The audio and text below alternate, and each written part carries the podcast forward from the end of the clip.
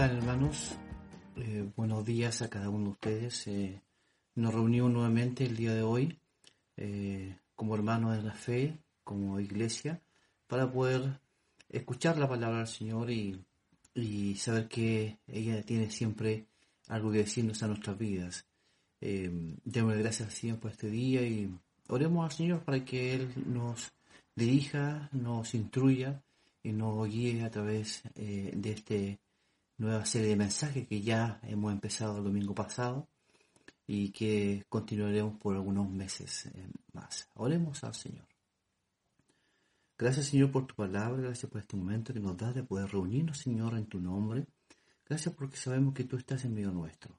Sabemos que tú estás en medio de tu pueblo, Señor, en estos momentos, Señor, difíciles, complicados, Señor, para el país, para el mundo, Señor pero ciertamente, Señor, estamos tomados de tu mano. Gracias, Señor, porque lo creemos así, tenemos esa certeza, esa convicción de que tú, Señor, nos tienes en tus brazos, nos tomas de tu mano, Señor, y nos llevas a tener descanso en ti, Señor. Eh, acompáñanos, Señor, en este día, este día, el día tuyo, Señor, día en el cual tu pueblo se reúne. Y en este momento, Señor, en cada hogar, en cada familia reunida, Señor, haciendo, Señor, culto a ti, Padre Eterno. Creemos que también, Señor, tu palabra sea impactando nuestras vidas, Señor, para ponerla en práctica. En el nombre de Cristo Jesús. Amén. Hermanos, eh, bien, eh, continuamos con la serie de mensajes que estamos eh, ya realizando o hemos empezado desde el domingo pasado, ya que, que tiene relación con el descanso que podamos tener y que debemos tener en las manos del Señor, ¿cierto? Cuando el temor eh, toca nuestros corazones, debemos acercarnos al Señor para que nos dé ese descanso que tanto necesitamos en los días de hoy. Y el día de hoy, efectivamente, vamos a continuar y hoy día vamos a hablar acerca de una esperanza eterna, una esperanza que perdura, eh, que es eh, por todos los siglos hasta el día que el Señor nos llame a su presencia. Eh, y está basado en el Salmo 146, así que pido que ahí lo mantengan abierto, así que ya lo han leído en sus lecturas en, en, la liturgia. Así que le pido que lo mantengan ahí abierto. Ya ahí vamos a, leer la palabra del Señor al respecto. Ya entonces dice la palabra del Señor ahí en el Salmo 146. Ya y es un salmo muy muy muy especial. Ya es un salmo que, que habla acerca de la alabanza específicamente. Y es un salmo que comienza, eh, o es un, es un salmo que está dentro de un grupo de alabanzas, ya, que se llama eh, Jalel, ¿ya? que es un grupo eh, de alabanzas que concluye todo el salterio y que específicamente habla acerca de eh, este, este momento en el cual el pueblo se reúne a alabar al Señor. Es muy conocido por la comunidad judía ah, con ese nombre, ¿ya? El, el Jalel. Y el propósito básico de este poema es afirmar que el único Dios merecedor de toda alabanza es nuestro Señor, eh, por ser el único Dios verdadero, creador y poderoso, ¿ya? Y, que tiene y que cumple todas las características y las necesidades también que el hombre eh, busca eh, a través de él. las oraciones que están implícitas en este Salmo 146 son bien especiales porque eh, es un salmo, como les mencionaba, solamente de alabanza. En ella, en este salmo, no hay ninguna mención a alguna petición humana, eh, alguna eh, o, alguna necesidad específica de aquellos que están adorando. Es netamente adoración y también hay una comparación en base también a, esta adoración al Señor. ¿ya? entonces, en este sentido, el salmo incluye un aspecto particular entonces de las alabanzas que llegan a la presencia divina y la comunidad judía piadosa en aquellos tiempos y hoy día también recitaba estos, estos poemas y alababa al Señor eh, en medio de la congregación y muy temprano en la mañana y por eso eh, también se le llama a este grupo de salmo que es del 145 al 150 eh, las alabanzas de la mañana. ¿ya? Es un salmo, son salmos que, que muchos de ellos los cantaban en la madrugada y también lo cantaban dentro de la asamblea y las congregaciones. Entonces este tema eh, tiene varias, este, este eh, salmo tiene varias enseñanzas especiales que creo yo que claramente el Señor nos va a mostrar y nos va a, hablar. Y, y, lo primero que vamos a ver acá es que este salmo nos invita a decir de todo corazón que debo alabar desde lo más profundo de mi ser. Nos invita de todo corazón a que debo alabar desde lo más profundo de mi ser. El versículo 1 y el versículo 2 nos habla al respecto. ¿ya? Y nos dice así. Dice, aleluya, alabado sea el Señor. Alaba, alma mía, al Señor. Alabaré al Señor toda mi vida. Mientras haya aliento en mí, cantaré salmos a mi Dios. Maravillosamente este salmo, ¿ya? Eh, antes de mostrar y comparar más adelante eh, al Dios de la salvación con los hombres, ¿ya? Eh, comienza una oración con un mandato interior. Interesante porque aquí hay un diálogo entre el salmista y su interior, su yo interior, en el cual él habla entendiendo que hay una totalidad de su ser, de toda su vida, eh, al hablar interiormente, eh, hablándole y conversándole y diciéndole claramente que eh, mi alma va a alabar a Dios hasta el día que Él me llame a su presencia. Todos los días de la vida, de mi vida, dice el salmo o el cántico, va a alabar al Señor mientras viva. El poema pone rápidamente entonces en manifiesto un estilo literario muy, muy especial que se repite en algunos otros salmos. Por ejemplo, el Salmo 103, 1, el 33, 1, 145, 1 y 2, que tiene que ver con esto de, de que todo el ser alaba toda la vida hasta que le llame a su presencia a su Señor. Ya es un diálogo con el alma, una conversación interior, un diálogo interno. Y en esta conversación sincera, honesta y profunda, entonces el salmista le brinda todo su ser a este mandato muy firme. Todo ser debe alabar al Señor y debe cantar a Dios de forma continua y permanente. Ya el Salmo dice, aleluya, alabados al Señor, alaba alma mía al Señor, alabaré al Señor toda mi vida. Y cuando habla toda mi vida, está hablando de una acción constante, una oración, una, habla de una acción que no cesa, que eh, al, al, paso de los días, al paso de los meses, al paso de los años, constantemente y reiteradamente va en constante alabanza a su Dios. Es algo permanente, hermano. El salmista está expresando una acción que el salmista y que todo creyente también en el Señor Jesucristo, desde todo, de todos los tiempos y el día de hoy, debe hacer. La intención entonces poética es poner de manifiesto una manera figurada de reconocer también la autoridad de Dios sobre el salmista. O sea, él está diciendo que yo te alabo, pero te alabo porque no solamente porque te quiero alabar, es porque tú eres dueño de mi ser, dueño de mi vida, dueño de todo lo que tengo. Entonces, por eso también yo te voy a alabar. ¿ya? Eh, hay, hay, tres cosas importantes dentro de estos dos versículos bíblicos. Una es que la palabra aleluya él parte con la palabra aleluya, eh, que se ha llamado 22 veces dentro de todos los salmos, ya eh, como un mandato. Pues literalmente entonces viene a decir de forma imperativa, tú alabas Señor. El Salmo 146 entonces lo resume así, en todo el texto de la alabanza.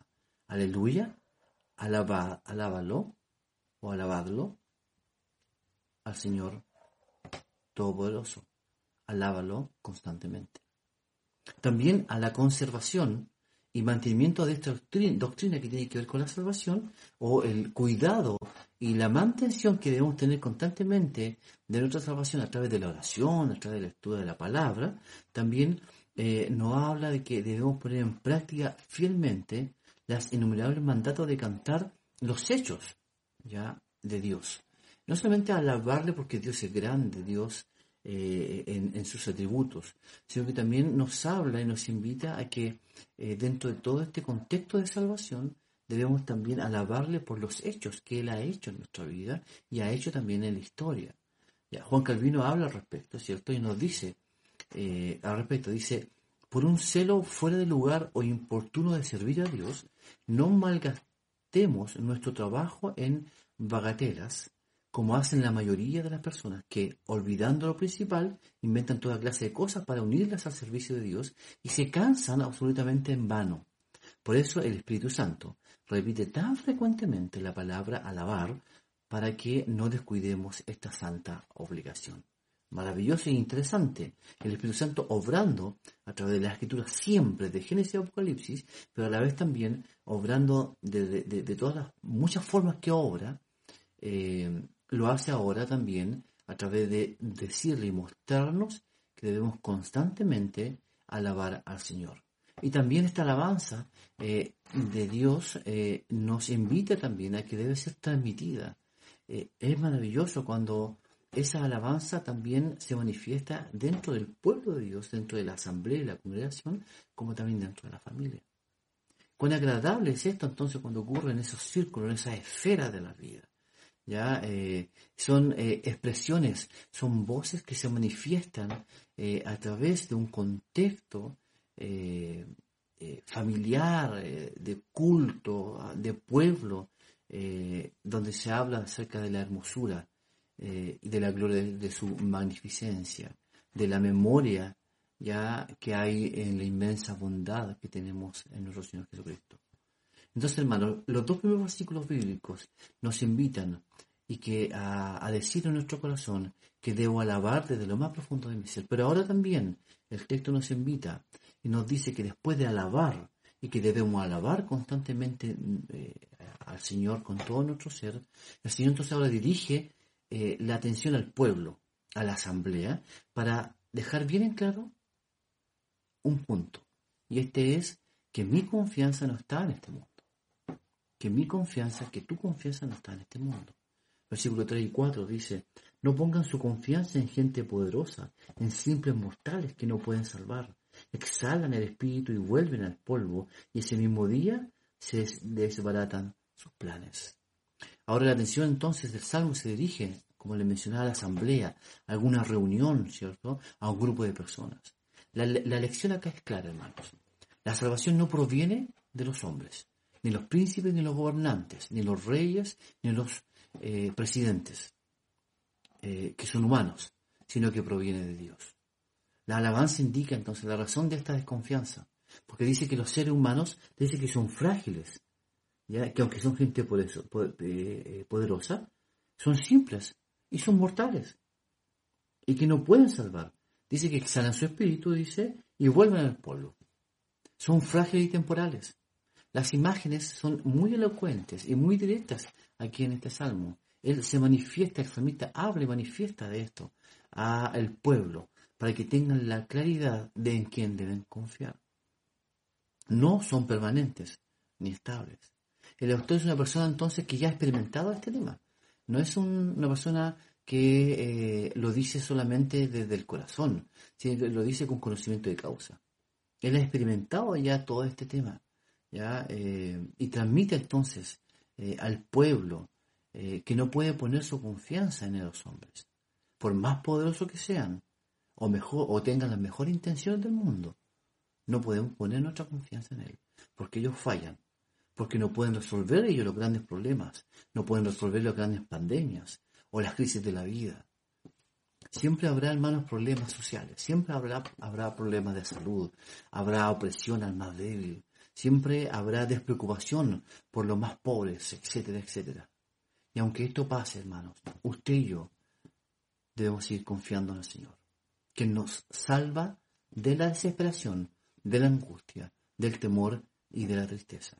Usted puede encontrar ayuda y descanso y esperanza en las manos de su Señor, no en las manos de los hombres. Por eso es que ahora debemos decir, continuando con el texto del Salmo, que mi esperanza y mi dicha está en mi Dios y Salvador. Del versículo 5 al 10 nos habla al respecto y nos dice eh, así. Dice, dichoso aquel cuya ayuda es el Dios de Jacob, cuya esperanza está en el Señor su Dios, creador del cielo y la tierra, el mar y de todo cuanto hay en ellos, y que siempre mantiene la verdad, El Señor hace justicia a los oprimidos, da de comer a los hambrientos y pone en libertad a los cautivos. El Señor da vista a los ciegos, el Señor sostiene a los agobiados, el Señor ama a los justos, el Señor protege al extranjero y sostiene al huérfano y a la viuda, pero frustra los planes de los impíos. Es por eso entonces, hermanos, que el salmista, en contraposición a esas personas frágiles y temporales como son los hombres, en especial los gobernantes, en referencia a lo que está diciendo el salmista, presenta una serie entonces de acciones en las cuales Dios manifiesta su poder y su amor para con el hombre, eh, dándole a conocer que solamente en Él puede tener la paz y la tranquilidad y una esperanza eterna en Él, no en los hombres, ante cualquier situación que pueda estar viviendo. La gente que confía en el Señor es bienaventurada, es dichosa. Bienaventurada dice la Reina Valera 60. Dichosa dice la NBI. Pero aún así, las dos tienen mucho significado y mucho poder, mucha potencia en la vida del creyente. Bienaventurado es tener eh, mucho gozo, excesivo gozo y alegría y paz. Estar dichoso, estar lleno de gozo y de alegría. Las personas que cifran su esperanza en las personas, aunque tengan la autoridad máxima y reconocimiento humano, ciertamente van a caer en la frustración y en el temor. Y para destacar, destacar, hermanos, el poder divino, el salmista relaciona a Dios con Jacob y lo identifica con eh, su nombre, ¿cierto? Como el Señor, como el Yahvé. Y hace referencia a Jacob con, por varias razones. Porque lo asocia a el periodo de los antepasados del pueblo de Israel y con las promesas, por ejemplo, de la tierra prometida. Lo relaciona también al Señor con la liberación del pueblo de Israel de la opresión y la esclavitud eh, de Egipto, donde Dios demostró de manera histórica su poder libertador en todos los sentidos.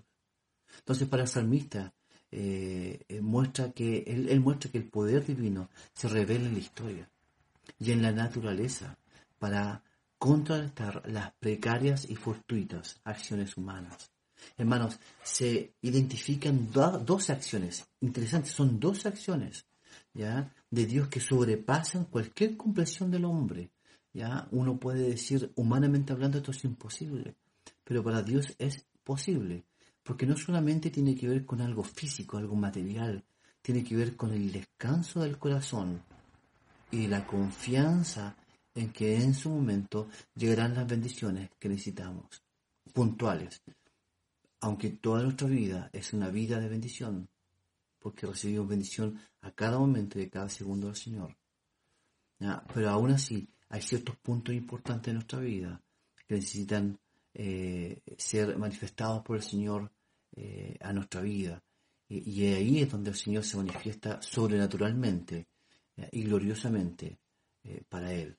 Y, él habla entonces aquí, primeramente, ya para la comprensión de la asamblea. Y dice, el Señor primeramente es creador del cielo y la tierra, el mar y lo que hay en él. Ya eh, en este contexto está hablando del poder de Dios. Ya dice, entonces ahí dice, creador del cielo y de la tierra, del mar y todo cuanto hay en ellos. Y después dice que mantiene o que guarda la verdad eternamente. Y esto quiere hablar y quiere decir acerca de la fidelidad que Dios tiene para con su pueblo. Y principalmente la fidelidad que Dios tiene para con sus promesas. Él es fiel a ella y nunca va a faltar a ninguna de sus promesas. Y es por eso que el salmista alaba al Señor. Y por eso es que tú y yo debemos alabar al Señor por las promesas que el Señor eh, nos ha dado y que ciertamente y verdaderamente y fielmente las va a cumplir. Por otro lado, también dice que hace justicia a la gente agraviada, da pan a las personas hambrientas, da libertad a hombres y mujeres cautivas, da vista a los ojos de gente invidente, levanta a personas caídas, ama a hombres y mujeres justos, dice, y guarda también y protege a gente extranjera. Hoy en día tenemos mucha gente extranjera en nuestro país. Nos rodeamos y conocemos gente extranjera. Y las promesas también son para ellos también es para ellos, porque Él dice que Él guarda y los protege también. Sostiene al huérfano y las viudas, trastorna el camino de personas impías y reina para siempre. Hermanos, estas acciones de Dios superan cualquier actividad humana. cualquier expectativa humana. Pueden haber muchas intenciones, y quizás muchos de ellos tendrán muchas intenciones o buenas intenciones y pueden tener una lista, ya a lo mejor políticamente hablando, una lista de cada una de estas promesas que puede hacer el gobierno o pueden hacer las personas para eh, satisfacer necesidades puntuales. Pero ciertamente en algún momento van a fallar, en algún momento van a caer. Pero Dios nunca va a fallar. Dios siempre se mantiene fiel a sus promesas en todo sentido.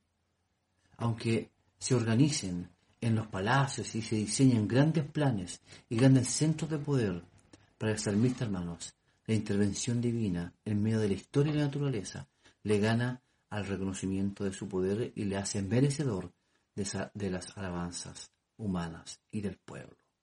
Las personas, hermanos, que reconocen y aprecian estas cosas divinas, estas acciones divinas, y que confían en la misericordia de Dios, son las que alaban al Señor constantemente y le alaban perpetuamente hasta que el Señor nos llame a su presencia. ¿Cómo estamos nosotros en este tema de la alabanza constante a Dios y de la esperanza y la confianza en Dios? Puede ser un tema reiterativo, puede ser un tema que estamos tratándolo constantemente, o que quizás domingo tras domingo tocamos el tema de la esperanza, de la confianza, de la paz.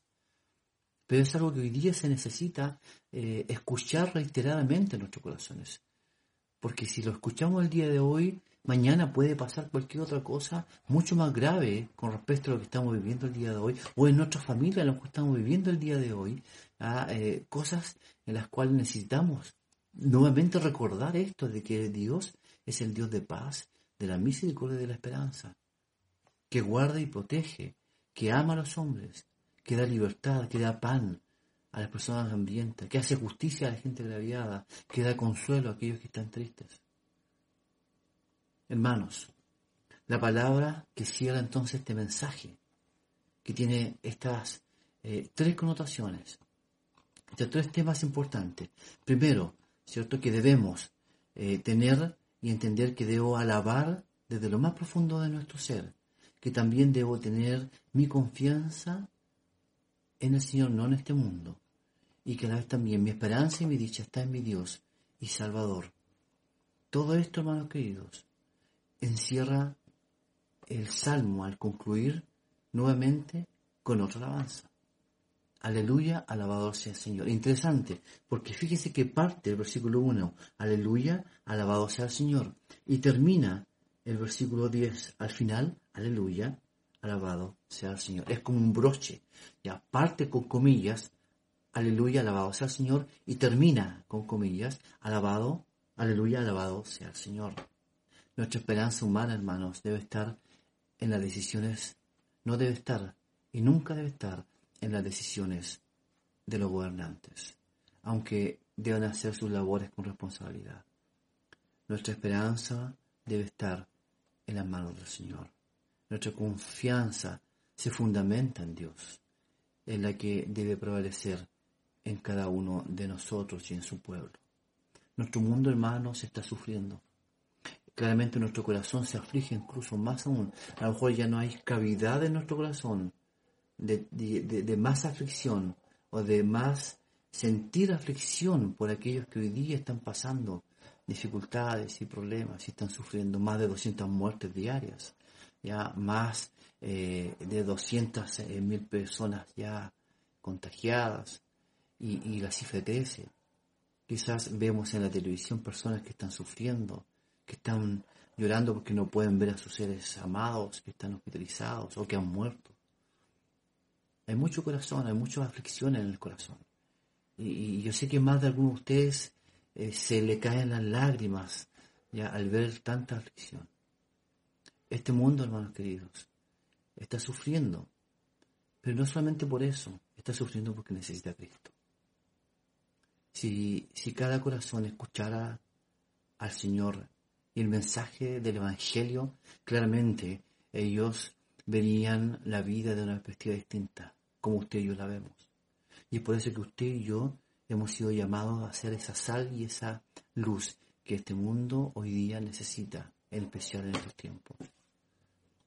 Nuestro mundo está sufriendo, hermanos, eh, nuestro Señor Jesucristo se duele también con cada uno de aquellos que sufren, en especial con sus hijos, porque Él conoce nuestras circunstancias, y conoce nuestras aflicciones.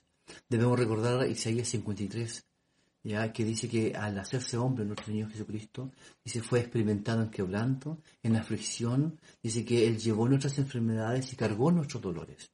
Y por eso puedes estar seguro, y tú puedes estar seguro que Él entiende tu aflicción, y entiende nuestra aflicción, y entiende la aflicción que hoy día estamos pasando.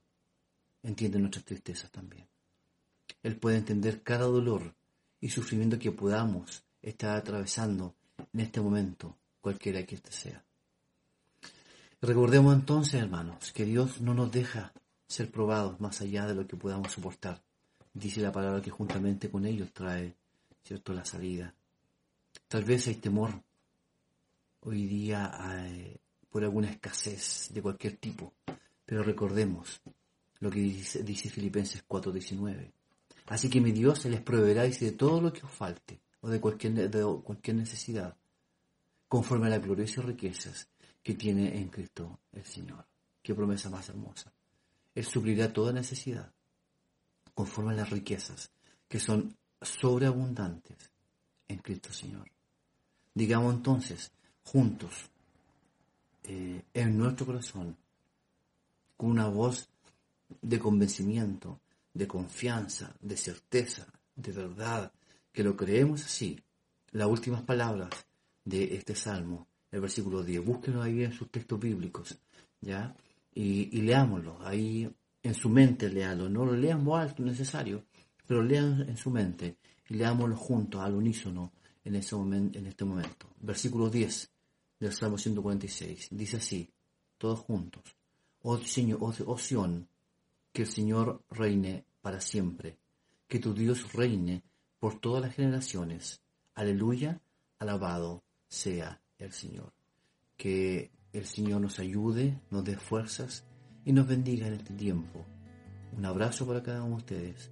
Oremos al Señor. Gracias Señor por este momento que nos das de poder escuchar tu palabra, de poder encontrar en ella refrigerio para nuestras vidas y que podamos encontrar en ella también, Señor, la esperanza día a día, Señor, eh, que tanto necesitamos y tanto necesita el mundo el día de hoy.